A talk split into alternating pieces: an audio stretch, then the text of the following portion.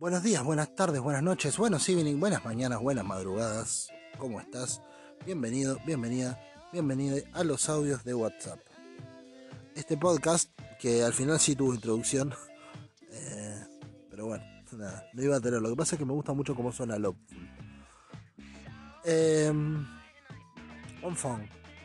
como dicen los franceses. Esta semana salió la noticia de que en Capital Federal, por orden de la reta, se prohibió el uso del lenguaje inclusivo. Y hubo un montón de, opiniones al respecto, hay gente que está muy a favor y muy contenta, gente que está muy en contra. A mí hay dos cosas que me llaman poderosamente la atención. La primera es em, lo poco claro que tenemos eh, la función de las cosas. No, no terminamos como sociedad de entender el porqué de las cosas. Quiero decir, defendemos a capa y espada que el castellano tiene que ser así, porque este es el castellano que hablaba Cervantes y sé yo, sin entender cuál es la función del lenguaje. Porque el lenguaje no es un fin en sí mismo, el lenguaje es una herramienta. Una herramienta que mientras más precisa sea, más posibilidad de desarrollo me da. Es como un software en la computadora. Mientras más actualizado esté el programa, mejor, mejor más capacidad de hacer cosas voy a hacer. Si yo tengo un programa desactualizado, probablemente haya un montón de cosas que no puedo hacer y en detrimento de mí mismo. En cambio, si yo lo actualizo ese programa, le voy agregando cosas, lo voy enriqueciendo y voy haciendo que ese programa sea más utilizable, por lo tanto más preciso y más útil, en definitiva. El lenguaje inclusivo, justamente, es una actualización del sistema, es una forma, ni siquiera estamos hablando acá de inclusión, ni de visibilización, ni invisibilización, que es la razón por la que, por la que se produce esta discusión y, es, y es la razón más lógica y válida, pero trayéndolo a los, a los argumentos de esta gente, loco, el lenguaje no se inventó para que vos le hagas un culto, el lenguaje se inventó para poder trasladar ideas y para poder ser preciso respecto a opiniones, pensamientos, sentimientos, eh, sucesos. Entonces, en ningún momento de la historia estuvo contemplado el lenguaje para que vos lo pongas en una caja y lo adores como si fuese San Eleuterio de la comedia. No, es una herramienta hecha para eso. Me parece tremendísimo y muy dañino que como sociedad tengamos ese grado de, de, desfasaje, de no poder entender que es ridículo atarse así de apasionadamente a algo, algo que que no está hecho para permanecer así no, tiene esa función. cuando las primeras personas empezaron a inventar el idioma, no tenían la función de, no, quiero que esto quede así para siempre. Estaban tratando de resolver un problema. Querían ponerle nombre a cosas. Mientras más cosas salían, más nombres necesitaban. Bueno, hoy en día esas cosas no son cosas, son seres, son personas, son... Eh, como es identidades y, necesitan ser nombradas también, porque te da precisión, porque hoy ya no es lo mismo si yo, mira, mira un ejemplo pelotudo que él queda el poco pasado. Yo ahora si digo todos, asumiendo que todos usamos el lenguaje inclusivo, si yo digo todos, estoy seguro que hay solo hombres que se asumen como hombres que tienen esa identidad ante sí mismos. ¿Me explico? Si yo digo todas, estoy seguro que estoy hablando de, eh, no sé, mujeres o feminidades que se asumen como mujeres y feminidades, etc. Si yo digo todes, sé que hay muchos géneros, muchas identidades metidas en ese conjunto de personas. Puedo precisar con mayor claridad, básicamente. Entonces, hay una riqueza gigante en poder utilizar el lenguaje de una manera precisa. No tengo que gastar 40 palabras para decirte lo que te puedo decir en una, pero bienvenido sea, mijo. Eso por un lado. Ahora, con todos los bemoles y todas las aplicaciones y todas las cosas que habrá que aprender al respecto. Pero eso no es lo que más me preocupa. Son dos cosas las que me preocupan más. Esa es una. Que me parece, me parece grave que, como sociedad nos, nos, hayamos enamorado de una herramienta como si fuese el fin. Es como si en vez de, en vez de decir, ah, estoy enamorado de mi casa, no, estoy enamorado de la mezcladora de cemento. No quiero que la cambie, sí, pero la casa, no, si vos no la prendés la mezcladora y la... No, no, pero no le metas, la vas a ensuciar. Sí, boludo, pero tengo que hacer la mezcla para hacer la casa. No, pero se va a ensuciar, boludo. Uy, qué frío que la concha, la verdad. Estaría bueno tener algo que tape acá un poquito, ¿no? No, no me toques la mezcladora, maestro. Es ese, esa clase de pelotudez, el enamoramiento del lenguaje. Por un lado. Por el otro, como dicen los franceses, por el otro. Me preocupa porque obviamente esta cosa de nada, lenguaje inclusivo no tiene que ver en sí con amo, el, quiero ser como Cervantes, sino em, tiene que ver con no cambien lo que era. No quiero que cambien lo que era. Lo que me parece todavía más ilógico y tremendo, porque si hay algo de lo que, en lo que estamos todos de acuerdo es que el mundo es una poronga gigante desde hace un montón de tiempo. El tango que más le gusta a todos los argentinos y sobre todo a todos los argentinos chetos, snob, a todos los argentinos pedorro, clase media, eh, acomodada, aspiracional, a todos los viejos paquetes que se sientan en el cafecito a hablar así, que cada tanto exhiben sus joyas y te cuentan de aquella vez que fueron a París y de cómo son de buenos los franceses. El tango que más les gusta es Cambalachi que arranca diciendo que el mundo fue y será una porquería, ya lo sé. Y te dicen, ah, como decía Disépolo, ¿eh? Eso, es, es el tango por excelencia para esa gente. Si vos me estás diciendo que el mundo siempre fue una verga, una cagada, estaremos de acuerdo entonces en que necesariamente tiene que cambiar. Porque el mundo te pareció una mierda, lo ves hoy y decís sigue siendo una mierda, porque cuando vos mirás la historia, nunca es, che, bueno chicos, hoy vamos a estudiar sobre el periodo que comprende entre 1415 y 1427, llamado los años de la gran felicidad.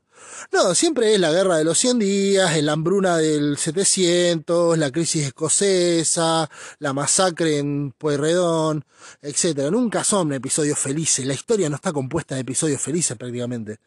Entonces, siempre que recorremos la historia mundial es una verga atrás de la otra y todas sin tu consentimiento. Ahora, cuando llega el momento de decir, bueno, vamos a cambiar, porque el mundo es una cagada de siempre, vamos a cambiarlo te dicen, no, no, no, no, no. Yo cuando era chiquito siempre fue así, pero si estás diciendo, estás de acuerdo conmigo que desde que, desde que existe, que el mundo fue siempre una verga, ¿por qué no lo querés cambiar? ¿Qué mierda es lo que se mete esa pasión generacional?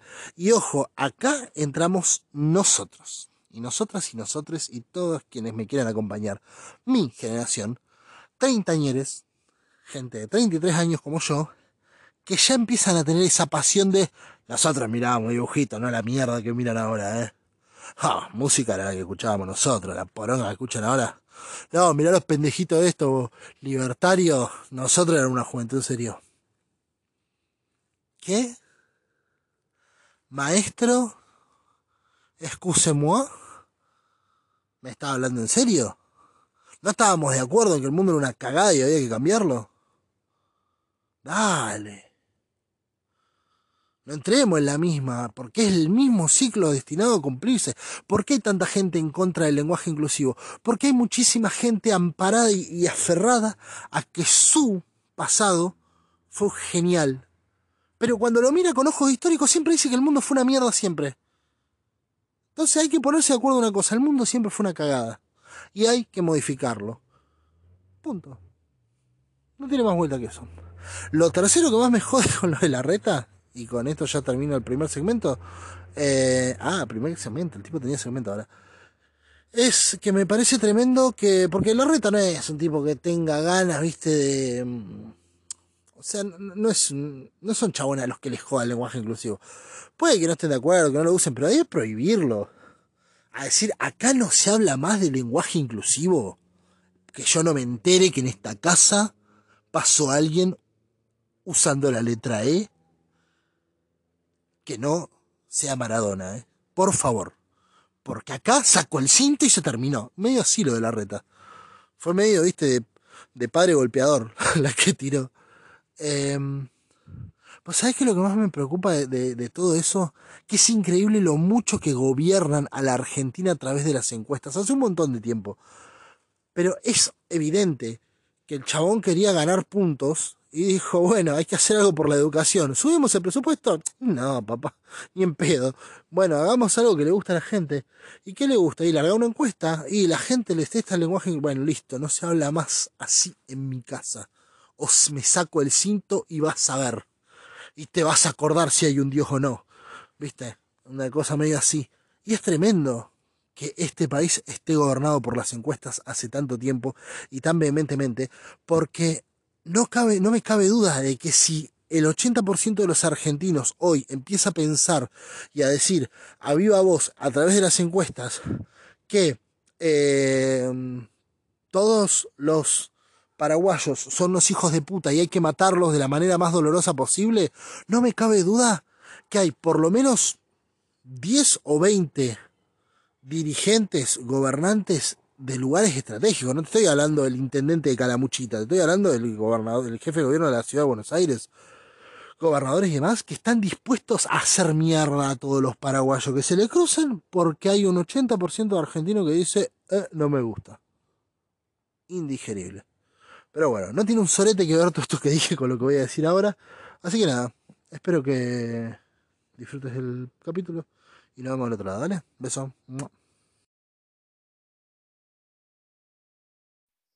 Si eres un villano y te portas mal, nosotros cuatro te vamos a derrotar. El mal nunca gana, aunque insista. Ganamos la pelea y vamos por pizzas. Somos las gemas de cristal. El mundo hay que salvar. Y aunque creas que no, la forma vamos a hallar. Por eso la gente de este mundo cree en Garnet, Amatista y Perla y Steven.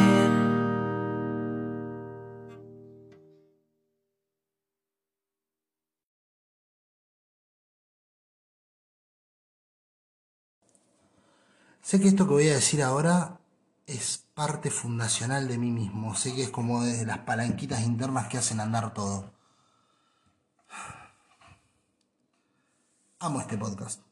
Lo amo profundamente porque viene de un momento de mi vida en particular donde necesitaba poder volcar las ideas para poder darles un orden y, saber un poco quién carajo es cada quien. Y cosa que te recomiendo mucho si estás medio en crisis con vos mismo, no sé, graba un podcast, un programa de radio, eh, escribí, hace canciones, lo que mierda sea que te ayude a desencofrar un poco la cabeza y a darle orden. Y en ese darle orden te vas a dar cuenta de que muchas de las cosas que creías tener recontra confirmadas en tu mente, al decirlas, al ponerlas en palabras, al darle texto, eh, vas a notar que tienen un montón de huecos, huecos que hay que llenar, huecos sobre los cuales, si sos honesto, muchas veces va a dejar un signo de interrogación.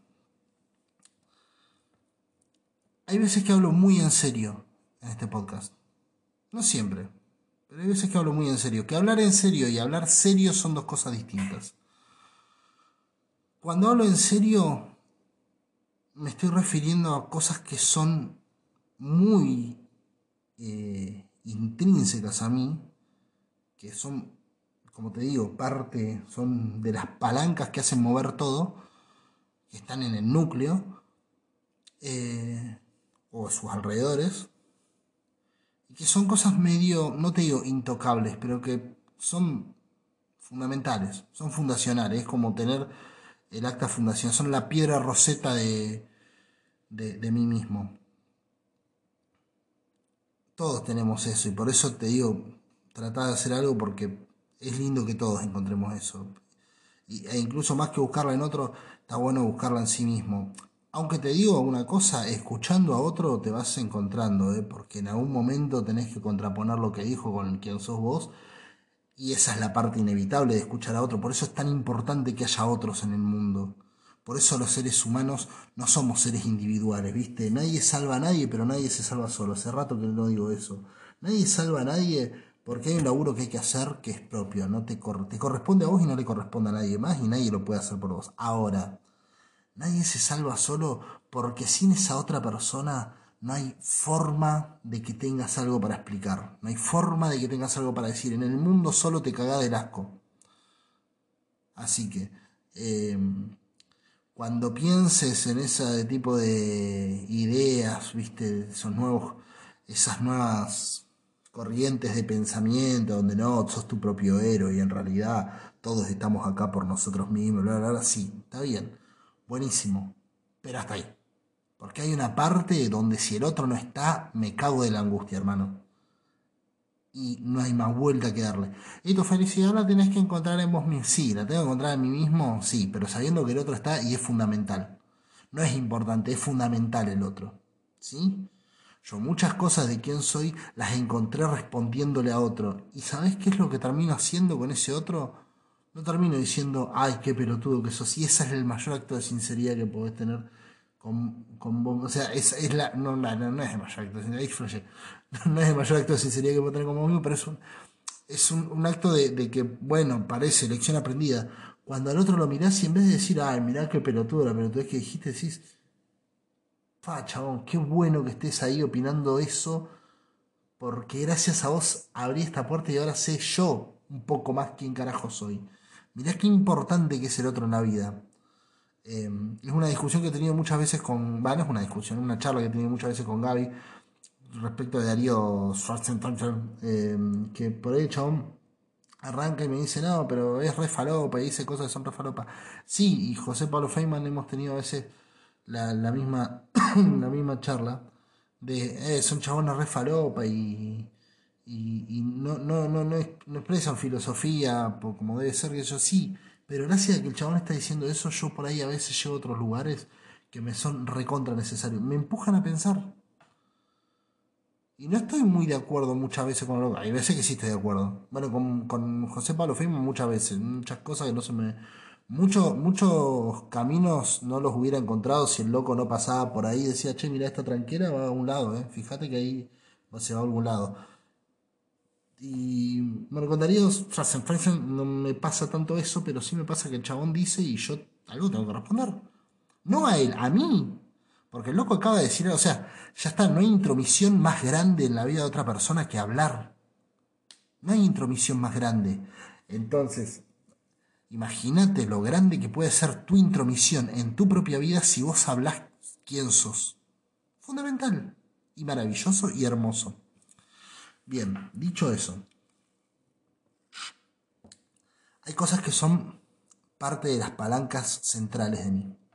Son las veces que hablo más en serio. Muchas veces lo sé cuando ya pasó.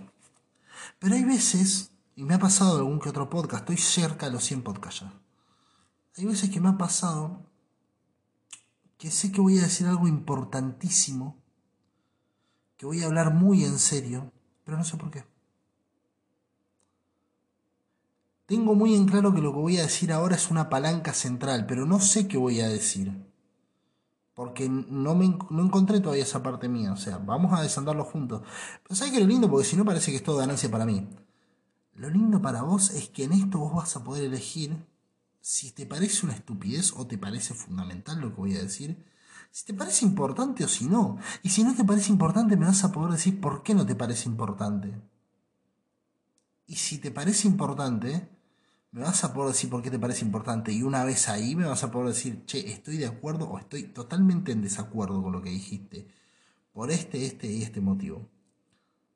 Y por ahí encuentres otra palanca fundamental en vos.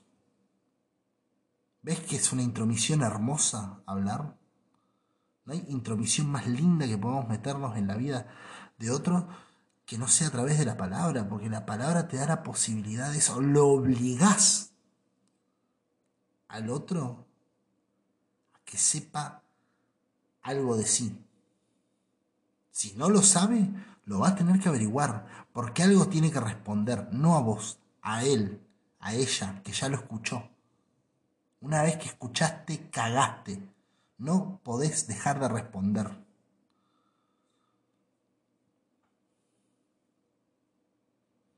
No existe eso de. No, no, yo no digo nada, lo, lo ignoro. No existe el ignorar. No existe, algo tenés que responder. Que después de ahí te hagas cargo de la respuesta es otro cantar, pero algo tenés que responder. Y lo que voy a decir hoy me parece fundamental, pero fundamental, porque sé que está ahí, estuvo siempre, siempre lo viví y es una actitud. Hay cosas que son actitudes, viste que yo siempre digo que sensorialidad mata razón y que hay mucho que nosotros decimos y explicamos y que puta madre, porque acá le buscamos la vuelta y ay, qué grande los griegos, cómo pensaban y razonaban los padres de la razón. Y la chota, hermano, hay una parte tuya que es una actitud, es un algo que no sabes por qué mierda está. Sencillamente está. Y es una palanca que se mueve sin que vos la actives. Está ahí. Y no es una metáfora de la pija, bajándola, ¿no? Cagándola. No, pero posta, está ahí. Es algo que se activa y se desactiva y vos no sabes qué es. Eso sos vos. Eso está ahí, en el núcleo. Y vamos a ver qué mierda pasa ahora. Estoy muy interesado con esto que voy a decir ahora. Porque no sé qué voy a decir. Resulta que esta semana di con la historia de René Lavand. Si no sabes quién es, como yo hasta hace un par de días, o sea, sí sabía quién era, pero de oídas, no, no lo había visto. Un día estaba en Casa de la Cultura y el sonista de Casa de la Cultura, que es un tipo que se llama Walter Chariz, es Walter, Juan Chiarizo, que es el tipo, tiene como 60 años, más o menos 60, 70. Nos hicimos amigos, eh, o 50 y pico, capaz que tiene, no sé. Y es un loco que en general muchos lo tienen como nada, Juan Chiarizo, saben mala onda, divertido que yo. Yo me hice amigo viejo. Y nos colgamos hablando y cuando voy para allá me tomo una cerveza con él y me quedo charlando y me cuenta sobre artistas, sobre músicos, sobre, no sé, boxeadores, personajes X, ¿viste? Puedes saltarte Paz Martínez como te puede saltar, eh, no sé, el payaso Murarito, ¿viste? Cualquier cosa puede caer en la, en volteada de Juan. Y te cuenta sobre cosas que son recontra interesantes. Y entre esas cosas un día me nombra a René Lavand.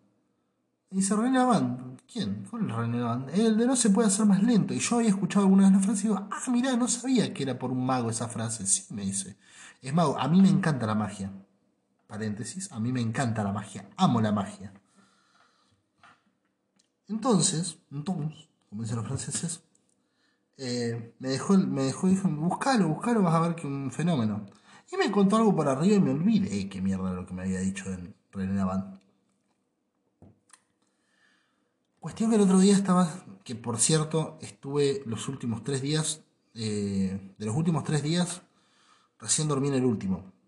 Estuve dos noches enteras sin poder dormir por problemas respiratorios y demás, y cada vez que me dormía pasaba algo que me despertaba. Es una de las cosas más frustrantes y más chotas que me pueden haber pasado en mi vida. No sabes lo feo que es estar, que te quedas dormido y cuando estás por quedarte dormido que venga alguien y te despierte dos noches seguidas y sus consiguientes días. Entre ese insomnio, una de las noches, agarré el celular, ya me di medio por vencido, ya digo, bueno, basta de la desesperación de tratar de dormir, vamos a distraernos con otra cosa, a ver si en un rato me da un sueño y me caigo rendido. Me puse a buscar y me acordé de la frase, me acordé de no se puede hacer más lento. Y busqué, no se puede hacer más lento y di con René Lavant. Y digo, ah, este era el viejo. Me, me había quedado solamente la frase, no se puede hacer más lento y di con el truco y con, y con el con el show sería de, de la banda el show no se puede hacer más lento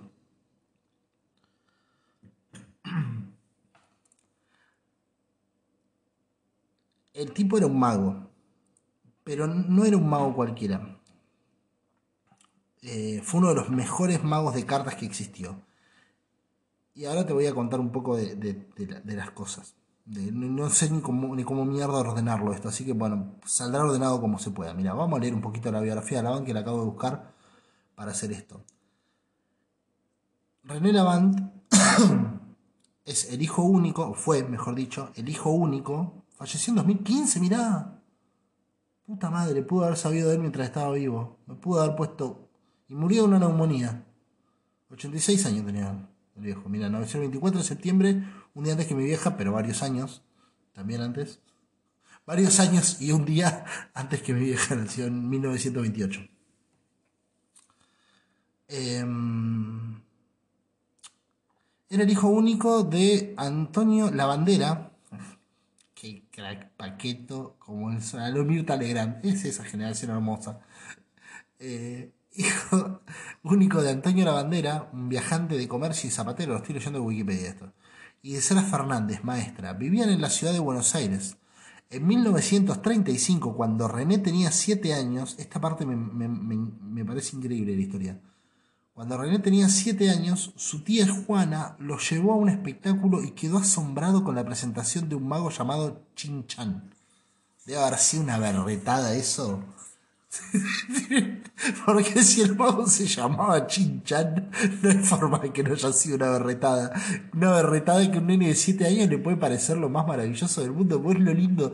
A los 7 años no entendemos de berretadas. Nos reímos ahora que somos grandes. René me cagaría trompadas con sus 7 años. Con 30 capaz que me da la razón, pero con 7 años me caga trompada René Laván. Bueno, sí, dice, un amigo de la familia le enseñó un juego de cartas al tiempo, al chabón, a, la banda. Al tiempo, la zapatería del padre quebró y, se, y la familia se mudó a Coronel Suárez. Bueno, un detalle que no, me aporta tanto. O sea que a los 7 años aprendió su primer juego de cartas, el loco. Y de haber flasheado como un sorete, como flashé yo con otras cosas y vos con otras. Seguramente todos en algún momento de nuestra vida flashamos como unos forros, decir, che, esto existe en este mundo, qué bueno la puta madre. Bien, en febrero de 1937, o sea, dos años después, o sea, a los nueve, a ver, de... Eh, en 1937 René tenía 7 años, claro. En el 37 a los 9, claro. Eh, durante los carnavales, tengamos en cuenta que a los 7 le enseñaron su primer eh, juego de cartas, así que el loco ya ya se, ponía a hacer magia, ¿viste? No es que no hacía, se ponía con, la magia.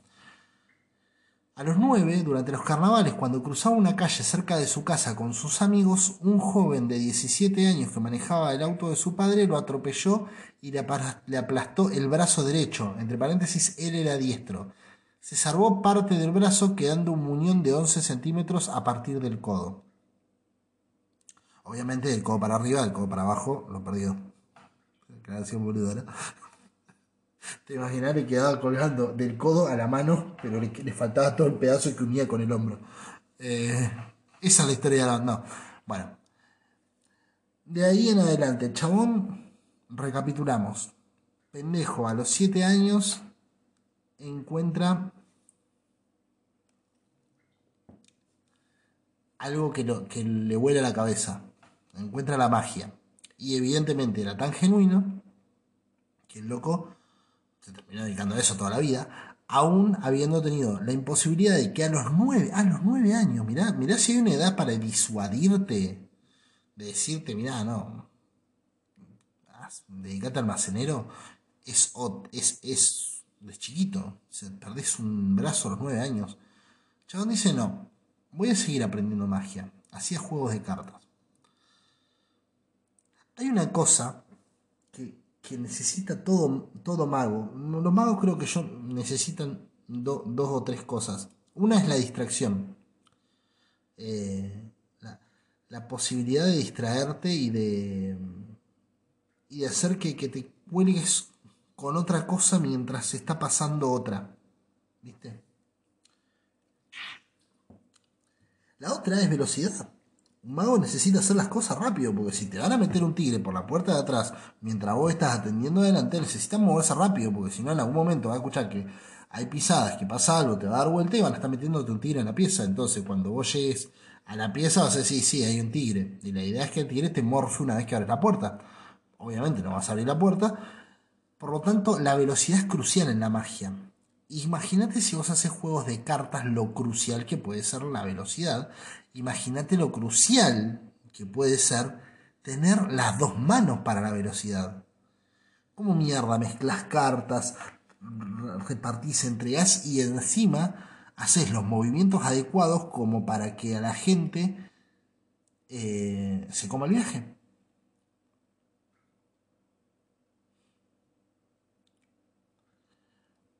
Pero el loco siguió haciendo magia.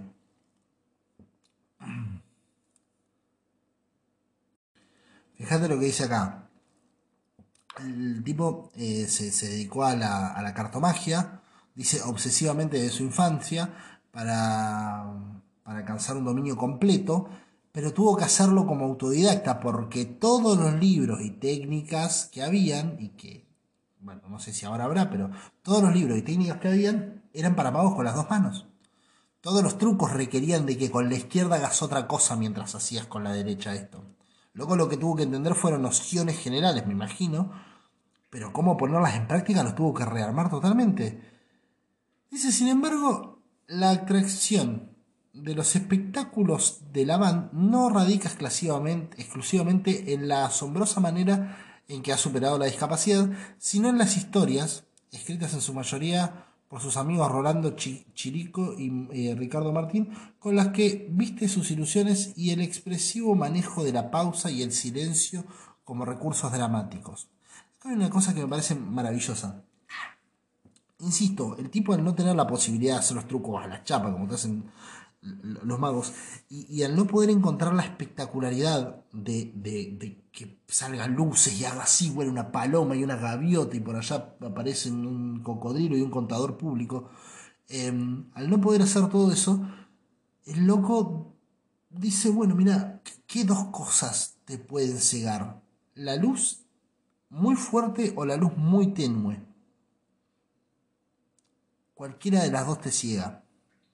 Gran reflexión. No sé si lo pensó así alguna vez, yo lo estoy pensando así en este momento.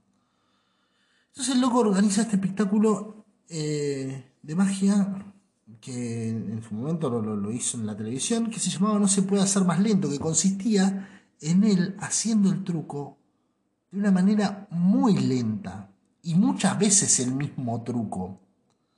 Cosas que justamente no le recomiendan a ningún mago, a ningún, ningún mago te dice eh, hacer el mismo truco 3-4 veces para que lo vea el público. Eh, porque justamente la gracia de, los trucos es hacerlo una vez para que no te casen la, la bronca de cómo lo hiciste. La cuestión es que este tipo sí. La gracia de su truco era hacerlo muchas veces frente a vos y cada vez más despacio para que el, el espectador juegue a adivinar cómo mierda lo hizo y en eso reírse de vos. Pero acá viene uno de los puntos que para mí me parece fundamentales. Y que es la palanquita a la que yo me refiero. Después viene otra cosa más que también quiero tocar, pero pero pero que pero no, son más aledañas. Esto es central para mí. En una entrevista que vi, que, le hacían al loco, un, me puse a ver videos del chabón, en una entrevista, em, el entrevistador le dice em, algo que para, cuando lo escuché fue como, te, abrazo hermano, soy igual.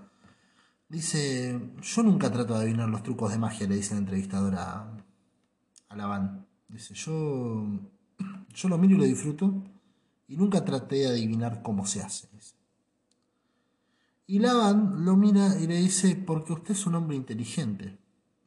O algo así le contesta. Porque tratar de adivinar el truco de magia es para mediocres. Y date una explicación, yo no sé si sea mediocre necesariamente una persona que, que trata de adivinar un truco de magia. No me quiero quedar en el otro, en el que hace lo distinto, me quiero quedar en mí. Laban hace un truco que se llama no se puede hacer más lento y que tiene como esa especie de juego medio de desafío con el espectador, en el cual el tipo hace el truco muchas veces, cada vez más despacio, para que vos adivines qué es lo que está haciendo y ninguna de todas las veces podés adivinar qué hizo, dónde cambió las cartas. El truco es muy sencillo, el loco tiene tres cartas negras, tres cartas rojas. Las intercala, pone una negra, una roja, una negra, una roja. Cuando da vuelta quedan de un lado todas las negras y del otro lado todas las rojas. Indistintamente de, que las ordene o las desordene, siempre van a quedar tres negras de un lado, tres, tres rojas de otro, por más que el tipo las intercale. Y te, y te lo muestra un montón de veces y, y, lo hace lento y lo hace despacio y no podés ver qué mierda es lo que está haciendo de distinto. Es un poco esa provocación a esa persona que él le dice mediocres. Es como decir, bueno, a ver, tanto te gusta adivinar el truquito de magia, bueno, mira, acá este manco este manco diestro te va a mostrar con la zurda un truco muy sencillo de una forma muy lenta. Y quiero que lo saques, por favor, y te hace el truco. Cosa que me parece brillante y muy linda de loco. La verdad que me parece, si vas a provocar de una manera que sea así, hermano, es muy, es muy bonita la forma de provocarte que tiene, porque ni siquiera es que te lo dice. Yo me enteré por una entrevista. La, todo el acto del loco es una provocación a la persona que busca desenmarañar el, el misterio de la magia. Y no lo podés hacer. Y el tipo llega como una especie de, de momento en el que no me acuerdo si lo dijo o lo, o lo, reflexioné yo, no me acuerdo bien cómo carajo fue, pero dice algo así como que la inteligencia del, hombre este estaba en disfrutar el truco de magia. Porque todos sabemos que es un truco de magia. Y no sé si lo dijo o no, pero es algo que yo siempre pensé te, digo una cosa, a mí me encanta la magia, me encantan los magos, me encanta mirar trucos de magia. Y a veces me gusta que me los expliquen también. Pero si me querés explicar el truco, si no me lo querés explicar, déjame así. Y está bien, o sea, me divierte todo lo alusivo de eso. Me divierte menos que me lo expliquen que verlo. Y la verdad, no me produce ningún tipo de atractivo ir a desenmascarañar el misterio. Yo voy a descubrir cómo es, porque nunca tuve ese tipo de desafíos mentales. Yo no soy un tipo que va atrás del misterio. ¿Viste esa gente que dice, no, a mí, me, a mí con estas cosas me matás, donde me pones un acertijo porque yo lo tengo que resolver? Ya a los dos minutos estoy buscando la respuesta. También lo de tratar de saber cómo mierda es. Voy por otro lado. Me parece maravilloso y me parece increíble a la vez que pueda en un mundo tan racional y tan cada vez más racional. Un mundo cada vez más racional. Que pueda existir un momento en el que todo cambia de, parecer.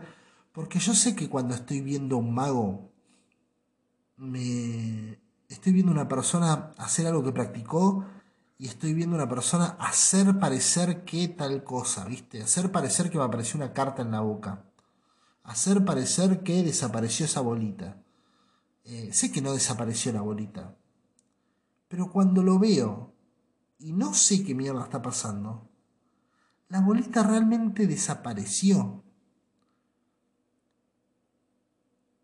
Y realmente no me preocupa saber cómo lo hizo. Me preocupa saber que algo de todo este puto planeta me puede volver loco de asombro en un segundo. Gracias a Dios no es algo, son muchísimas cosas. ¿Sabes qué es lo que no entiendo? Y no, lo entiendo, pero no, no, no como un. como una. No, no, no voy a hacer un team verano, team invierno acá porque tan boludo no soy. No lo entiendo porque eh, funciona de otra manera yo, no porque esté mal lo que hacen los otros. No entiendo el que necesita saber qué pasó. No lo entiendo. No comprendo por qué estás tan obsesionado con demostrar lo otro. No, no, no, me, no, me, no me entra en la cabeza. ¿Por qué el mundo tiene que ser para vos otra cosa? Estos días atrás hablábamos con Gaby y me decía de una escena eliminada de The Office, no sé si es una escena eliminada o cómo mierda habrá sido, en el que supuestamente eh, dentro de las jodas boludas que le hace Jim a Dwight, no sé si viste The Office, si no lo viste, eh, Jim, eh, The Office es una serie en que hay una especie de documental en una oficina y dentro de los muchos empleados hay dos que se llaman Jim y uno que se llama Dwight, que Dwight es como el tipo correcto, que nada se tiene que salir de lugar, nada se tiene que salir de control, que todo, todo tiene que ser como debe ser. Y Jim, que es el tipo que va a laburar porque tiene que laburar, que le chupa tres huevos su laburo, le parece una mierda, ¿viste? No está casado con la empresa para nada, a diferencia de Dwight, y que su único alivio de la vida es reírse de, Dwight y hacerle jodas. Entonces hay una joda que el chabón le hace o sea, las jodas se empiezan a ir cada vez más a la mierda. Al principio hace jodas que, están, que son posibles y que, están muy buenas. Hay una que le mete la grampadora, se la mete en una gelatina. Es una gelatina y mete la grampadora adentro. Y es gracioso eso. Eh, pero hay, obviamente, como, como toda sitcom, en un momento empiezan a flashear y van al espacio. Y bueno, resulta que esta joda supuestamente que le hacía, el chabón le hacía creer que estaban en Matrix. Que estaban en la Matrix entonces, después de hacerle creer todo, de que está en la Matrix, de que era el elegido, qué sé yo, el loco le da la charla de siempre. Mira, si te tomas la píldora azul, eh, vas a volver a la realidad y a vivir como siempre, qué sé yo. Y si te tomas la píldora roja, eh, no sé, vas a volver a tu, a tu, vida diaria y vas a vivir como siempre, qué sé yo. Si te tomas la píldora roja, vas a saber la verdad y, y vas a salir a Matrix y vas a, vas a conocer la realidad. Entonces, Dwight le dice, eh, no. Dice, está bien joya, pero quiero el azul. No, pero el azul es... Eh, el azul no, es para que no... Es para el gozo, es para que no, no te tomes la... O sea, para, para, que, para que vuelvas a tu vida normal. Sí, sí, le dice loco. Y la, con la otra vas a conocer la verdad. Sí, le dice, pero no, yo estoy re contento con mi vida como está, me gusta me gusta mi vida tal cual es, no la cambiaría por nada, tengo, me voy a casar con la mujer que quiero, trabajo en una empresa que me encanta, me encanta mi laburo, eh, tengo, voy a tener un hijo, no me acuerdo cómo le que le dice, y la verdad que así como estoy, estoy bárbaro, así que déjame la pastilla, la pastilla azul.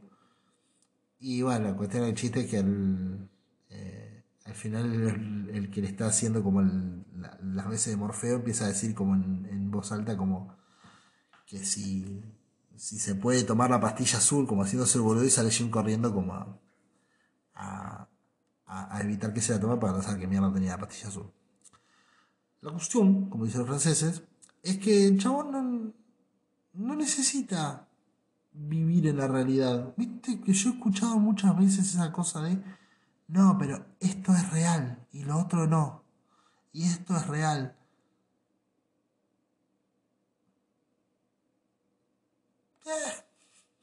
Y quiero decir, si la realidad implica eh, zafar de un de un problema que te pueda llegar a hacer un daño o, que puedas dañar a terceros, si la realidad implica eh, ser consciente del otro, sí, estamos de acuerdo, la realidad es la realidad. Ahora, cuando es como cuando te dicen, no, mira, si vos supieras ahora que sos re feliz, tenés la vida que vos querés que yo, pero es un sueño, pero todo lo sentís como si estuvieras despierto. ¿Qué haces? ¿Te despertás y vas a la realidad o te quedas durmiendo? ¿La verdad? ¿Te soy honesto? Me voy a morir igual. Así que Déjame donde sea más feliz. La felicidad a veces es una construcción. A veces, no siempre. Es más. Más menos que más. A good Bane. Ah, de idioma ahora. Em, respecto de la magia, a mí me pasa que por un rato me llevaste a un lugar maravilloso, hermano. Por un rato las reglas de todo cambiaron. Nunca quise saber cómo funciona un truco de magia, porque la verdad no me... El objetivo del mago no era que yo esté rebanándome las cabezas con su, con su acertijo. Mi objetivo, y esto es totalmente personal, mi objetivo cuando voy a ver un mago no es decir, ah, ¿viste? Esto porque vos tenés el, escondido en el bolsillo el pañuelo verde. No. Mi objetivo cuando voy a ver un mago es loco, demostrame en dos segundos que el mundo puede ser otra cosa. Y el loco lo hace. Lo hace. No vamos a morir de un ataque de realidad, estoy seguro. Porque este es lo, que, lo que más me, me, no sé, me golpea de todo esto. Que, que yo sé que es mentira. Él sabe que es mentira. Todos sabemos que es mentira. No necesitamos a nadie que venga y diga, es mentira, porque todos sabemos que es mentira. No hace falta que venga nadie y diga, hay un trapo en el piso, por eso lo hizo. No hace falta. Porque tanto los espectadores, como el mago, como yo, todos sabemos que es mentira. El mago me mira y sonríe, y yo abro la boca y los ojos, y nadie saca nada. y, me quedo y aplaudo, y el, y el chabón agradece. Él sabe que es mentira, yo sé que es mentira. Yo sé que él sabe que, que es mentira. Él sabe que yo sé que es mentira. Y ambos sabemos que el otro sabe que nosotros sabemos. Todos sabemos que es una irrealidad. No hace falta esa petulancia arrogante de la razón, esa petulancia arrogante del eh, yo desentraño los misterios, me encantan los acertijos. No hace falta. Porque todos sabíamos que era una joda. Todos nos estamos riendo del chiste.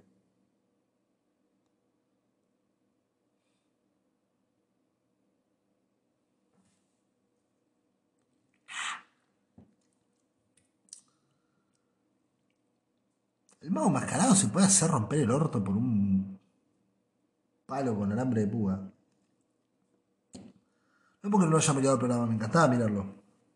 Pero me gustaba más la parte del truco que la parte del, del cómo lo hizo. La verdad. Y así con todos. Hoy en día está lleno de tipos enseñando cómo hacer el truco de magia, bla, bla, bla. Están matando ellos mismos su propio arte, boludo.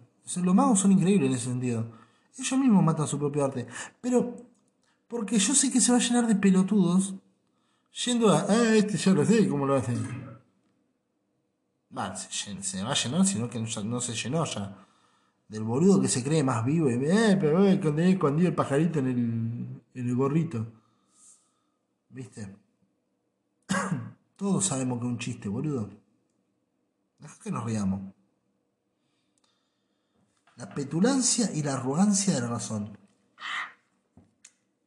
No es que no sepa que es un sueño, huevón, solamente lo estoy disfrutando. Eventualmente me tendré que despertar de la Matrix. No problema, si no sos vos, otro me va a desenchufar.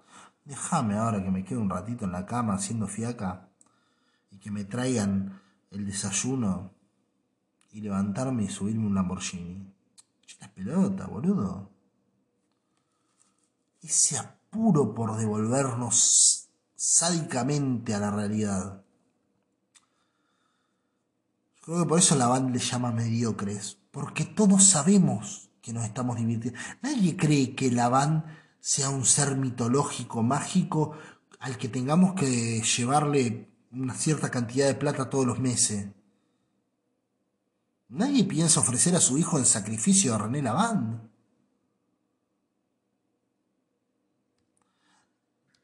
Nadie. Más, ni siquiera sabemos, hasta hace un tiempito yo ni siquiera sabía cómo mierda se llamaba, el de no se puede hacer más lento. Solo sé que el tipo, hinchado de las pelotas, me imagino, de, de, esa idea de. Yo sé cómo lo he visto. Decidió hacer algo que, que, es maravilloso y que lamentablemente lo vi en un video de un pelotudo decía, te voy a revelar cómo lo hizo. como la concha de tu madre, boludo. Dale. Y tenemos que aplaudir a este artista maravilloso y lo, Que sí, a ver. Hacelo si querés, qué sé yo, debe estar lleno de gente que lo quiere hacer. No entiendo la motivación. Qué sé yo, somos forma distinta de vivir el mundo. No entiendo la motivación, no, porque porque yo creo que es que quiero vivir una mentira. Pienso dos cosas igual, ¿eh? Pienso que hay algo que, que lo que estoy seguro, que es que es respetable si una persona quiere vivir una mentira. Es respetable. Es respetable, igual que es respetable buscar la verdad. Sí, qué sé yo, es respetable. Me parece que eh, no es para cebarse tanto, viste, la, búsqueda de la, verdad. Todo es verdad y nada, al mismo tiempo no, viste. Como en parte no existe la verdad. Son un montón de cosas al mismo tiempo. Todo puede ser verdad. Todos podemos encontrar una verdad y vivir 80 mentiras al mismo tiempo que encontramos la verdad, ¿viste? Todo se repite y todo pasa al mismo tiempo todo el tiempo. Innegablemente. Somos todos una metáfora de una metáfora. Yo mismo en este momento seguramente soy lo que es, no sé, un colibrí a Neptuno. Y yo soy una taza de té en este momento, lo que una flor es a una, o lo que una abeja es a una flor. Y somos dos metáforas coexistiendo al mismo tiempo. Y yo me tomo el té y la abeja busca la miel. Y la abeja es la abeja y yo soy yo, y la flor es la flor y la taza de té es la taza de té. Y los dos, metafóricamente, somos lo mismo, al mismo tiempo. No existe la verdad. Existen muchas. Y todas valen la pena. Y todas valen la pena ser encontradas y todas valen la pena ser vividas.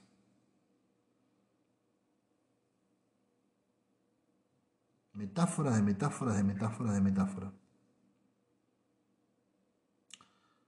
La verdad, amo la magia.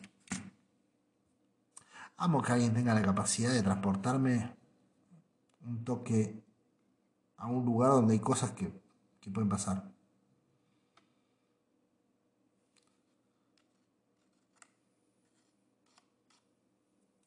Me encanta. Me encanta que haya habido una persona que haya decidido decir, ajá, mira, voy a hacer este chiste a ver si lo sacas y lo cuenta, y lo cuenta, y lo cuenta, y lo cuenta, y lo cuenta. Después, obviamente, el tipo un artista, porque el irvane de las palabras que tiene René Lavand me parece precioso. Muchos artistas, el argentino ha dejado de hablar como hablaban los tipos como René Lavand. Si nunca escuchaste a René Lavand, por favor busca buscalo a René Lavand. Busca también, no es argentino, pero podría serlo, a Verdaguer. Eh, Luis Verdaguer, el humorista otro tipo que la verdad que descubrí hace poco y es muy interesantísimo. Em, fíjate la forma en la que hablan ellos. Es muy distinta la forma en la que hablamos nosotros, pero no por los modismos y lo todo.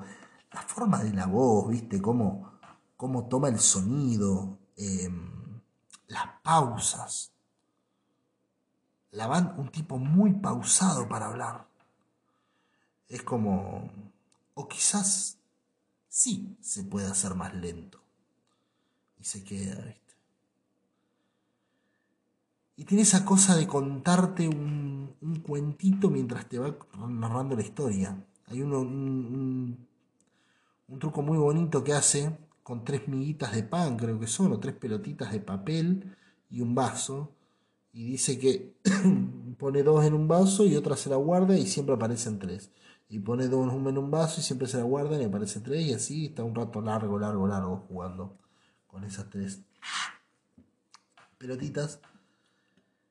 Y lo importante en sí no es, o sea, sí, el truco, el asombro, pero la forma en la que no ni siquiera es que te vaya contando una historia, o decís, ah, mirá, acaba de tener una vuelta de tuerca y acaba de pasar tal cosa, y ah, mirá, esto no me lo esperaba. No, no, está contando casi como si estuviera narrando un poema. Pero es bonito de escucharlo hablar. Qué tiempo que no escuchaba a alguien que fuera lindo escucharlo hablar y verlo moverse en un entorno todo al mismo tiempo. Hacía rato que no veía algo así, Esa cosa de la andricinesca. A mí la andricina es un tipo que me encanta, me, me llega mucho, pero porque es un tipo que no hace cuenta chistes, hace arte, es un, es un artista precioso la Andresina. No artista en el sentido pelotudo ese de, porque hace reír sin decir más palabras, porque la verdad que no son tantas las veces que me sacó. Pocas veces me hizo reír realmente la Andresina. Me he reído poco con la Andresina como me río poquísimo con Lelutier. Eh, yo no sé si, si vos sos de carcajearte con Lelutier, pero yo la verdad con los años, porque si esto me lo escucha la Cami, una amiga mía de, de, allá de La Plata, y de, mi juventud, ah, de mi juventud, de mis años mozos. de repente era un viejo de 79 años. No, pero si me escucha la Cami, por ahí me dice, ¿qué decís, idiota? La cantidad de veces que... Pero reformulándome, recordando y, pensando y repensando las cosas, eh, me he dado cuenta que no por cierto, no hace falta sacar las conclusiones en el momento, ¿eh? Digo, viste que está esa cosa de... No, yo siempre supe que en realidad esto era... Si, lo, si te diste cuenta después, te diste cuenta después. Pasó. No pasa nada. No se muere nadie. Entonces, como dicen los franceses, entonces... Eh, Me di cuenta con los años que no me he reído. La verdad no me he reído tanto con Lutier. Cada tanto sí, obviamente. te hace reír, no es que no, no es que son unos muertos de hambre, loco. Igual no me gusta mucho, mucho, mucho el Lutier ahora, ¿eh? No ahora, ahora, sino en general, digo. En el último tiempo, y no tiene que ver con que sean. con que sean re. re macristas. Sino que no me di cuenta que no, no me parecía tan gracioso, pero sí me parece eh, interesante de ver. Pero la Andresina, volviendo a la Andresina, que, que más me interesa, al igual que Mustok, tienen esa cosa. ¿Por qué me puede decir Cacho Garay? Cacho Garay a mí me hace reír. Es un tipo que me resulta más efectivo, ¿viste? Me, me, hace reír. Lo escucho hablar, la forma que tiene, todo, tiene un chiste, me río. Pero no me siento a disfrutarlo. Si Cacho reír, si Cacho reír, si Cacho, si Cacho reír no me hace Garay, eh, Después de un rato lo saco. Si la Andresina no me hace reír, yo lo dejo. Pero porque me chupa tres huevos y me va a contar un buen chiste la Andresina. Yo quiero que siga hablando y siga contándome las cosas que va a decir, señor. Usted hable nomás, yo le mate. Qué lindo que es escuchar hablar a la Andresina. Por más que me habla de un pasado que no me interesa tanto. Por más que le pone una, una mística a cosas que en algún punto eran horribles. Por más que hay veces que cuando la Andresina habla parece esos viejos que, que, te decían, no, porque antes sí que éramos felices. Por más de eso, no me importa. Lo que me importa es que el tipo lo que me está contando lo trae de vuelta a este tiempo. De repente te... No es que te teletransporta a vos a ese mundo, ese mundo lo trae acá. Es como que nos cae un socotroco arriba de la cabeza a todos los que estamos en ese momento y en ese rectángulo donde está el tipo y estamos nosotros, poniendo que fue en la misma habitación, dejó de existir las butacas, el escenario, la luminaria. Estamos todos en un campito, en una calle de tierra, escuchando los ejes de una carreta vieja, un papero, gente que se viste diferente, que le presta atención especial a los ademanes y a las formas. De repente todo es distinto cuando empieza a hablar la Andricina. Y eso, hermano, no necesita ser analizado desde el ojo de... No, bueno, pero eso es un retrógrado porque me habla de la Virgen. No importa eso, viejo. Lo que importa es que de repente existe otra cosa. El mundo es un lugar diferente cuando arranca a hablar la Andricina, cuando René Laván me cuenta sus trucos y, hace esto, dice, añadirle belleza al asombro, la belleza de lo simple, utilizar la pausa y el silencio para generar expectación. Me empieza a chupar tres huevos el truco de magia. Y mirá que el truco es maravilloso porque con una sola mano hace lo que el resto no puede hacer con las dos. Y todavía más lo aplaudo porque digo, encima, te lo, encima le tiras un caño, ¿viste? No solo lo gambeteás, no solo se la picaste, no solo todo, sino que además, cuando estás por llegar al área y solamente tenés que empujarla, te das vuelta, le tirás un caño al que viene a buscarla y recién ahí definís. Pero el tipo decide que el mundo puede ser otra cosa, que el mundo no necesita grandes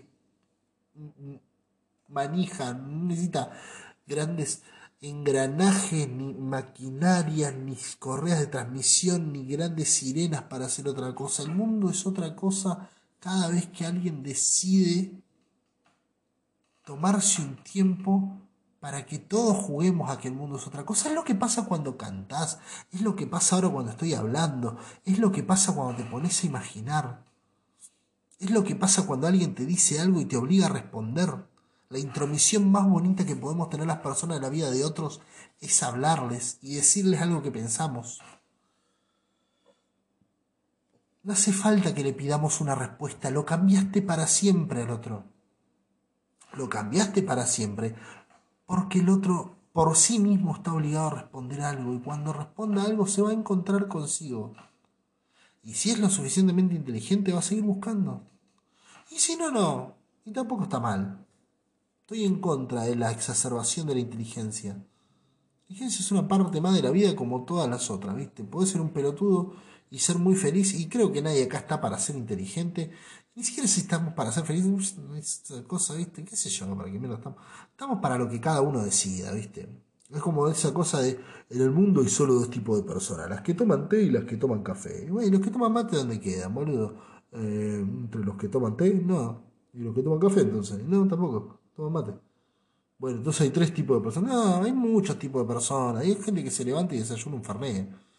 Y bueno, que desayuna un farné, ¿qué quiere que haga, boludo? Entonces, eh, me parece lo que iba a decir.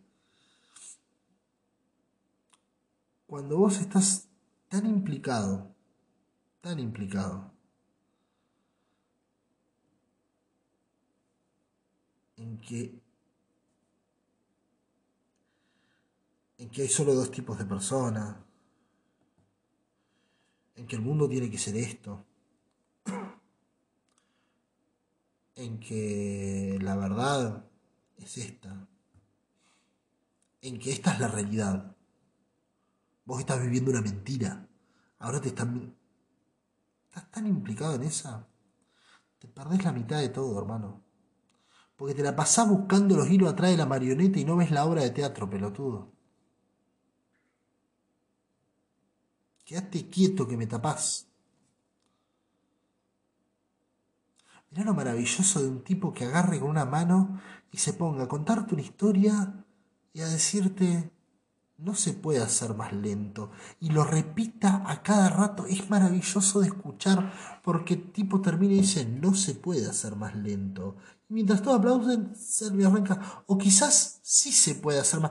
Y esa repetición ya en sí mismo es el truco de magia. ¿Me explico? El truco de magia no es, son las tres cartas. El truco de magia es lo que pasa cada vez que el loco, que René Lavant dice, o quizás sí se puede hacer más lento, y ya con eso generó el truco y volvió a ganar. Porque de vuelta te ilusiona y te dice, ¿en serio vas a hacer otra cosa distinta? Y hace exactamente lo mismo. Porque el truco nunca fue que vuelen chispas y salten petardos y aparezcan mariposas y gaviotas y haya una bailarina haciendo la vertical, ¿viste? Y aparezca de repente, no sé, Dennis Rodman vestido de tucumano cómo se vestía Tucumano, ¿no? como que tiene, tiene, algo, tiene algo que no tiene una ropa definida, creo. No sé, ¿cómo mierda se viste un tucumano? Igual que todo el resto, ¿no? ¿Y cómo se viste todo el resto? Igual que un tucumano. Eh, como si alguien se vistiera igual que todo el resto. O sea, ¿qué mierda todo el resto? Eh, pero, viste, no, no, no, es él contándote eso y con eso te cambia el mundo. Y me vas a decir que necesitas saber cómo mierda se hace. Pelotudo. El tipo está con tres con seis cartas, hablándote, y termina el truco y te dice no se puede hacer más lento. Y vos aplaudís. Y el tipo dice, o quizás sí se puede hacer más lento. Y vos internamente dices, ay, lo va a hacer de vuelta, no, qué crack. Ya con eso lo compró, ya está, ya pagó de. Está, listo. Quizás sí se puede hacer. Con solo prometérmelo me compraste, hermano, te sigo, dale, ¿dónde vamos? Y vos querés saber cómo se hace el truco, cara de verga. ¿No te das cuenta que la magia no es... La magia no es el tipo dando vuelta a las cartas. La magia es todo lo otro. La magia es un chabón con seis papelitos, bueno, rectángulos de cartón, hablando en una cámara y que todos estemos así, con los ojos abiertos y pendientes de qué va a pasar. La magia es un viejo de 70 años contándote lo que le pasó a un viejo en un pueblito perdido de Chaco y contándote cómo son las calles de ese pueblo y cómo ese bar es por dentro y cómo don Gubercindo Peña, Peña tiene su cantina hace 20 años y siempre está el mismo ñato tirado con la guitarra tocando. Esa es la magia. Que no necesites nada más es lo más maravilloso del mundo. ¿Qué mierda me importa cómo se hace? ¿Sabes por qué no, me interesa saber cómo se hace el truco? Porque sé dónde está la magia, verga. ¿Por qué los insulto?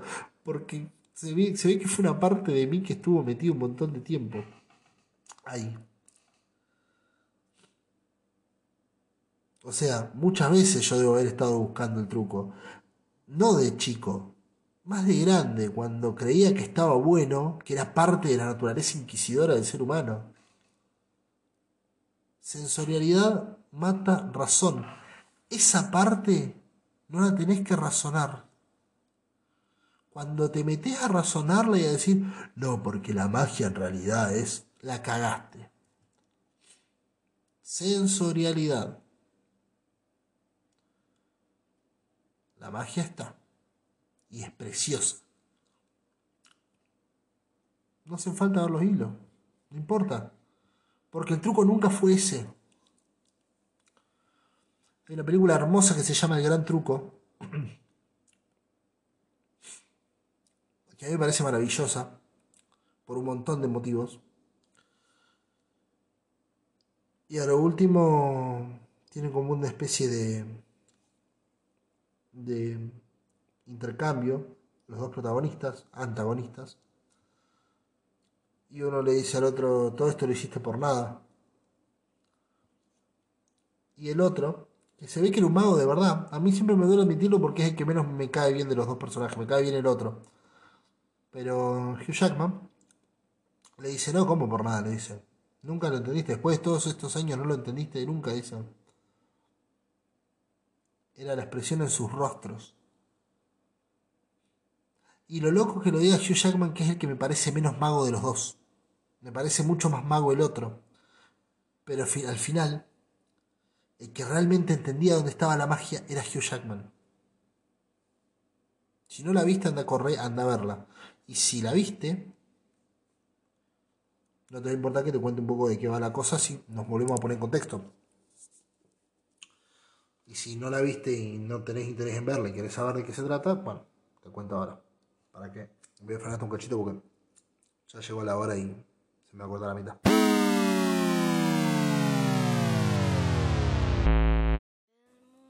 Bueno, el gran truco. A ver si esta vez me sale porque lo traté de explicar como 10 veces yo. Siempre se me hace larguísimo. Traté de leer unas, unas reseñas, pero no, no estaban buenas, así que vamos a ver qué tal con esta. El Gran es una película de coso, de, Christopher Nolan. A mí en general lo que hace Christopher Nolan me gusta bastante. Y encima actúa en Hugh Jackman, que me encanta, y Christian Bale, que me encanta el triple como actúa. Em, y actúa Michael Caine, que es un actorazo, Scarlett Johansson, que la rompe toda. Y además em, actúa, ¿cómo se llama el loco este? Em, David Bowie. Y Andy Serkis, creo que es el apellido, que es el loco que, mm, que, hace de Gollum en El Señor de los Anillos, de César en el, en el Planeta de los Simios, un loco que hace todas actuaciones de captura de movimiento, qué sé yo, pero en esta actúa de persona y lo hace bárbaro. Bueno, vamos a leer la reseña. Dice así. Todo comienza en el agitado Londres de finales del siglo XX, del siglo XIX, perdón. O sea, 1780 y pico, por ahí. 1870 y pico, perdón. Final del siglo XX. En una época en la que los magos son los ídolos más reconocidos, dos jóvenes magos se proponen labrar su propio camino a la fama. El ostentoso y sofisticado Robert Angier, o sea Hugh Jackman, es consumado artista, mientras el rudo purista Alfred Borden, o sea Christian Bale, es un genio creativo que carece de la desenvoltura necesaria para mostrar al público sus mágicas ideas. Al principio son dos compañeros y amigos que se admiran mutuamente, sin embargo, cuando el mejor truco de ambos se echa a perder, se convierten en enemigos irreconciliables e intentan por todos los medios superar al otro y acabar con él. Truco a truco, espectáculo a espectáculo, se va fraguando su feroz competición que ya no conoce límites. Llegan incluso a utilizar nuevos y fantásticos poderes de la electricidad y la brillantez científica de Nikola Tesla mientras la vida de todos los que lo rodean pende de un hilo. Llena de sorpresas y revelaciones dignas de un prestidigitador, la película ahonda en un mundo fascinante en el que se explora lo más lejanos, los más lejanos y oscuros límites de la fe, la confianza y lo posible. La verdad, bastante pedorra la sinopsis esta, pero como estoy podrido de tratar de explicar la película, lo voy a dejar así. a ver, cosas que me importan de esta película, básicamente. Resulta que la cuestión es así. Hugh Jackman en un momento de la película hace un truco que es el hombre transportado, que es el mejor truco que ha visto cualquiera de los dos. El mejor truco de la historia em, que se ha visto. Y em, Hugh Jackman, perdón, Christian Bale hace ese truco. Crea ese truco. Cuando lo ve Hugh Jackman quiere hacer exactamente el mismo truco, pero no puede y eh, se empiezan a querer sacar los secretos uno al otro. El hombre transportado es un truco que consiste en que Christian Bale tiene una pelotita, entra por una puerta y sale automáticamente del otro lado del escenario por otra puerta y agarra la pelotita. Y es el mejor truco posible porque es como que se teletransporta y es efectivamente él. Cuando lo ve, eh, Hugh Jackman dice no usa un doble, es, es, él. Y, está muy enojado y muy caliente porque cómo puede ser que, sea tan imposible el truco, cuestión que uno lo empieza a imitar al otro y demás. El secreto por el cual Christian Bale podía hacer ese truco es porque Christian Bale en realidad tiene un hermano gemelo que se hace pasar por eh, otra persona. Entonces, todos los días uno de los dos se disfraza de esa otra persona, que es Fallon, que es el asistente de, Christian Bale. Eh, todos los días se disfraza eh, uno de los dos gemelos de, Fallon y el otro sale a la vida como Borden, el mago, eh, que son ellos. Entonces los dos comparten la misma vida constantemente, todo con tal de poder realizar el truco. De hecho, una de las partes centrales de la película es al principio que el, Michael Caine, que es el, el mentor de ambos, en un momento les hace una apuesta y le dice, bueno, el que me logre decir, dice, va, a venir un viejo, este viejo que es un mago de la concha de la hora, qué sé yo, yo les voy a pagar la entrada, vayan a verlo.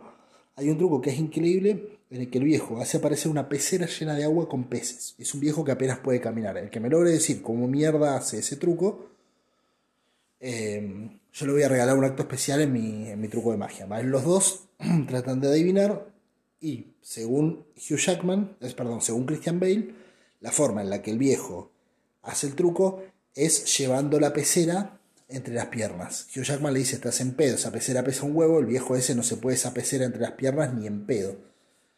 Entonces, cuando salen del, escena, del, del teatro, Hugh Jackman los lleva para el fondo de la calle y le dice, míralo al viejo. Y el viejo va caminando apenas y se sube al, auto en el que él, en el que él, ¿cómo es? Al, perdón, al carruaje que lo lleva, se sube apenas, ¿viste? Y vos lo ves y un viejo que no, no se puede las patas, le dice, ese es el truco, le dice.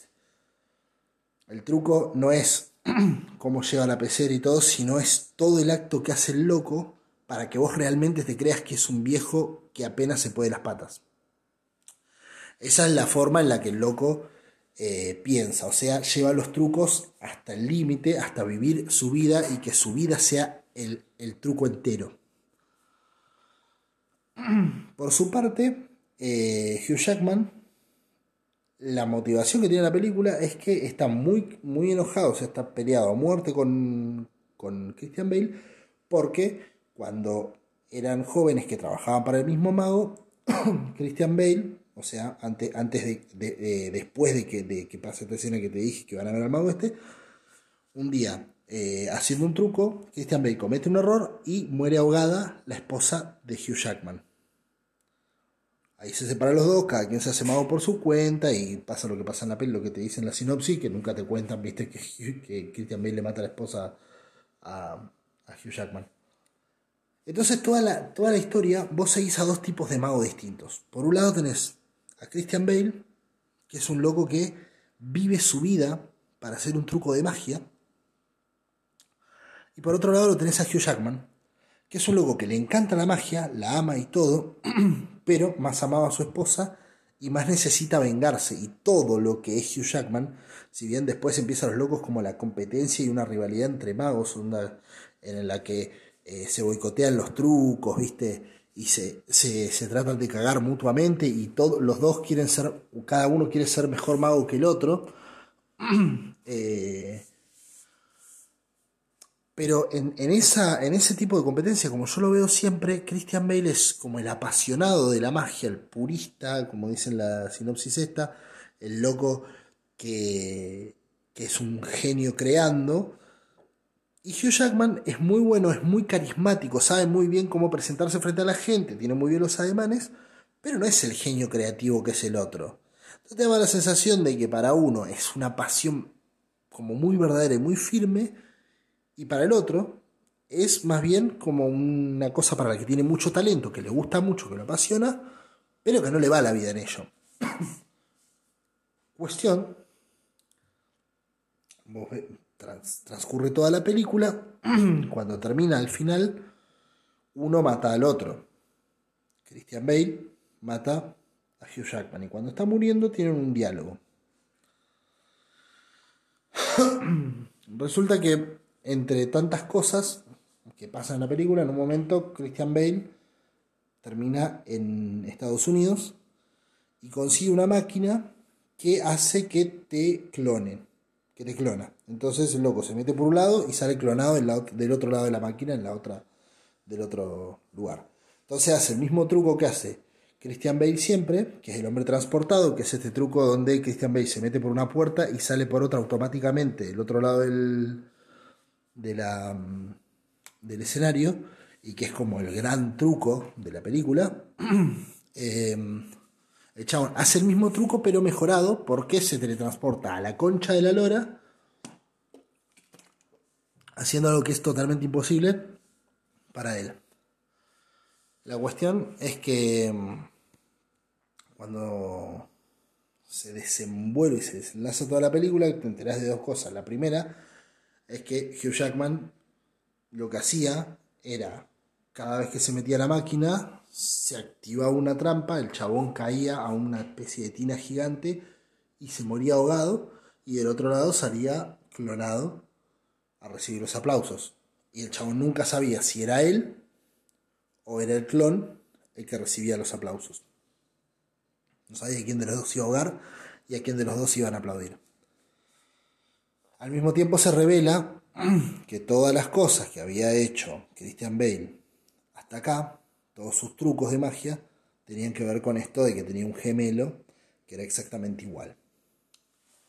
Y ahí vienen como los pases de factura cuando lo mata. En un momento uno le dice al otro, eh, che, mirá, le dice, vos te creías tan buen mago, dice, pero, pero al final lo perdiste todo por nada, le dice Christian Bale a Hugh Jackman. ¿Cómo nada? Le dice, porque hasta acá Christian Bale le dice, mira, yo le empieza a tirar como, como su chapa de, gran mago, ¿no? Christian Bale le dice, yo tenía un gemelo eh, y vivimos los dos media vida, toda la vida, con tal de hacer el mejor truco de magia posible. Yo cuando perdí, cuando perdí yo los dedos de mi mano, por un momento de la película le hacen perder los dedos de la mano, a mi hermano le corté los mismos dedos para que siguiéramos siendo iguales. Los dos estuvimos casados con la misma mujer, los dos tuvimos la misma amante y cada quien compartió un poco. Eso llevó a que mi esposa se suicide, mi amante me deje y ahora esté en cana por mi rivalidad con vos. Eso fue vivir el truco para mí. Y el otro le dice, no, mirá, yo me tenía que meter ahí, no sabía si me iban a aplaudir o me iba a terminar ahogando.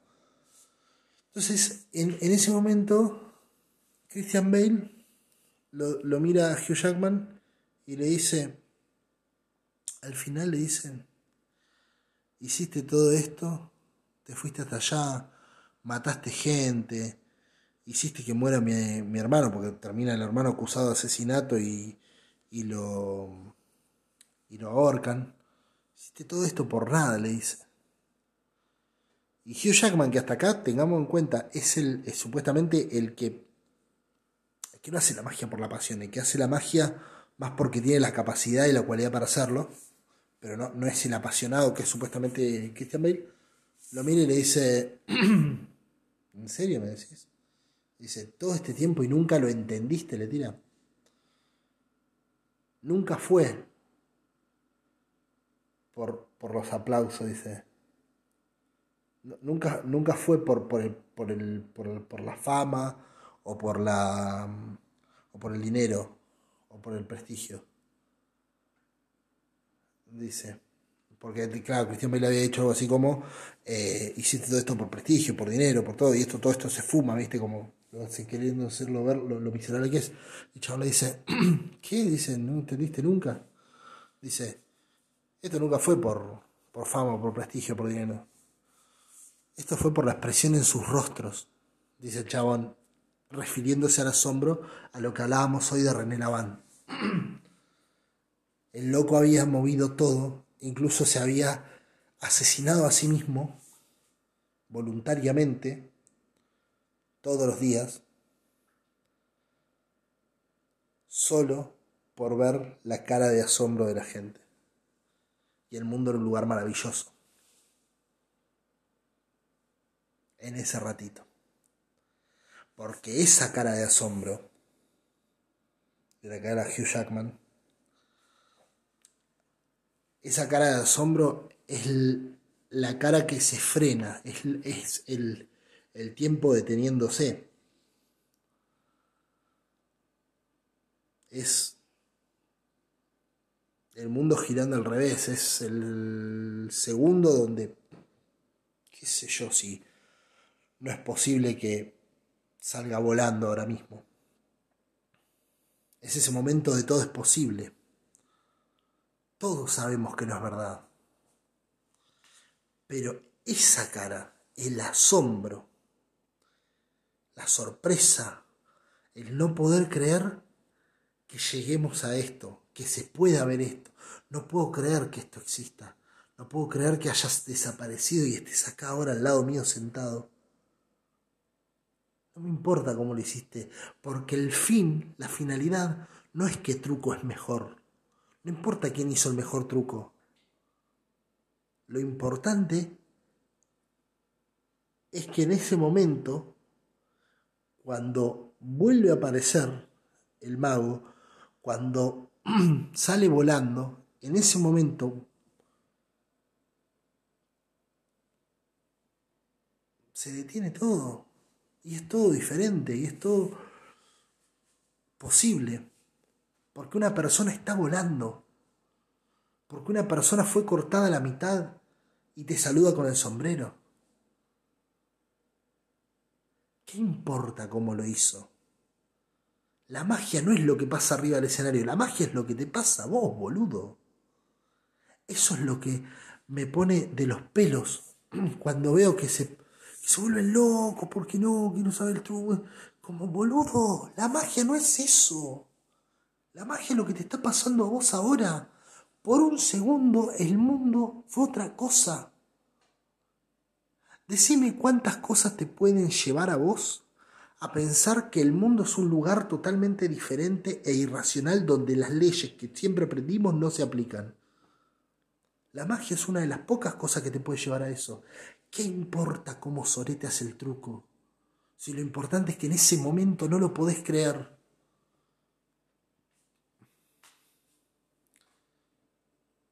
Y eso es la vida. Para mí. No quiero decir que tengo que me voy a ir creyendo todo lo que sucede por la vida y que voy a andar por ahí asombrándome, oh, una baldosa. No. Pero hay veces que si está pasando algo maravilloso y gigantesco, no sé si me voy a poner a darme vuelta y decir, nah, boludo. Yo tengo que encontrar la tanza acá. Argentina salió campeón de América después de 28 años. Salió campeón de América y de algo después de 28 años. En el Maracaná. Estábamos todos chochos por eso. Yo sé que hay un montón de tanzas atrás de eso, ¿viste? Pero está pasando algo maravilloso y grandioso.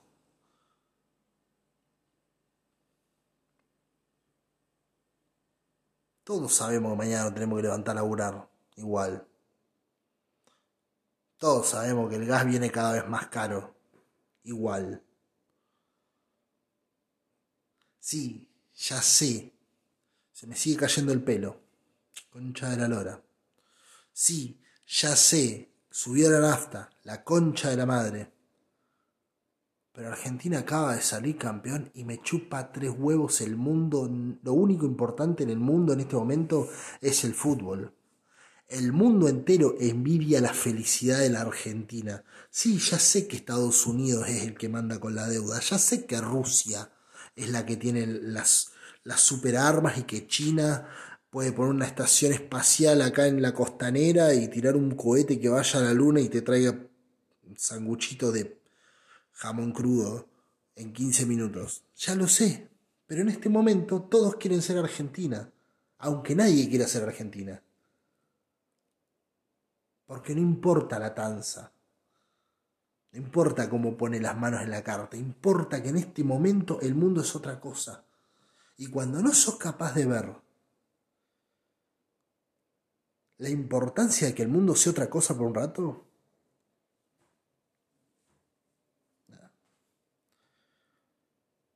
estás gastando tiempo al pedo. Y metes palabras y tratas de ponerle una épica y decir, no, lo que pasa es que en realidad es más importante que seamos conscientes de la dominación. Nada, nada. Todo el pedo, monstruo. Todo el pedo. Si no sos consciente de que el mundo es otra cosa, en ese segundo, no importa que me digas que es por el bien de las, de, de las muchedumbres y de todo, no. Es al pedo. Cuando el mundo es otra cosa, el mundo es otra cosa. Y eso, está bueno respetarlo. Después hay un montón de tiempo para que el mundo vuelva a ser la poronga que es todos los días. Cuando es otra cosa, ya te ponga a contarme el truco. Bueno, eso. Me tomo el buque. Eh, no hice intro esta semana, ¿viste? Porque quería arrancar hablando como arranqué. On phone. Espero que seas muy feliz, que la pases bien, que el mundo sea otra cosa siempre. Y eso, te dejo con la canción, dale. Nos vemos del otro lado. No.